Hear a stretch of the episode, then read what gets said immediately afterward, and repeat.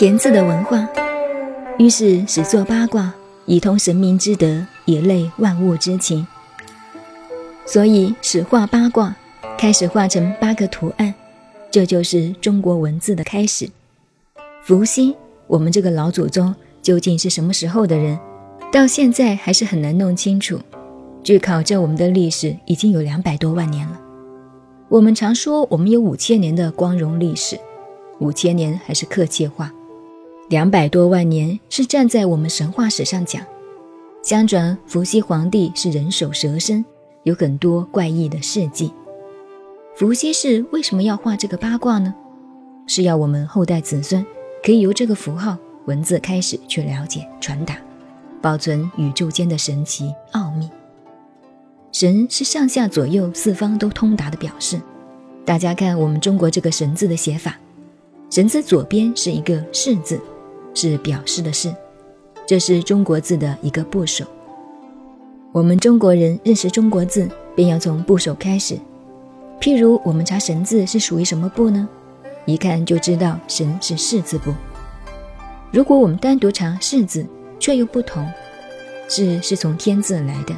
所谓一画分天地，宇宙本来是一个整体，人类加上横的一画，就像切西瓜一样，一切四开，分成两半。我们的上面叫做天，叫虚空；我们两只脚底下的就是地。所谓一画分天地，所以一切文字从一开始，一字上面再加一横，二就是上。一字下面加一画二，就是下。这就是许慎《说文解字》中六书中的指示。二跟二字倒过来，就是我们中国过去的上下。现在这个上下是演进来的。上面我们抬头一看，太空里边有四条线，太阳、月亮的光芒，是就表示头顶上有许多神奇的东西。是与右边的生字配合拢起来，就是神。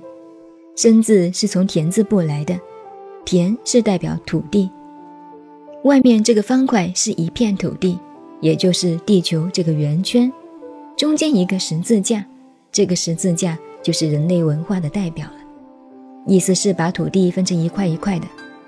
假使这个土地中间的十字架往下走，出了门就是甲，属于雷电的部分。再加两条毛毛就是鬼。如果田字中的十字架向上走，出了头就是酉，代表土地上的草长出来一点点。其他与田字有关的字多得很。田字上边加雨就是雷了，下雨会打雷，变成雷字。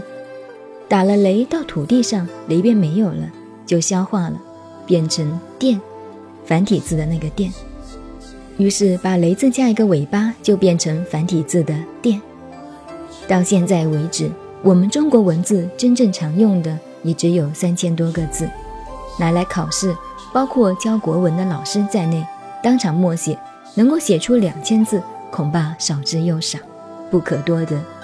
所以能够认识一千多个字，已经学问很好了，可以运用了。我们中国文字，据清朝康熙朝代来统计。大约有十万多个字，常常运用的只有两三千个字。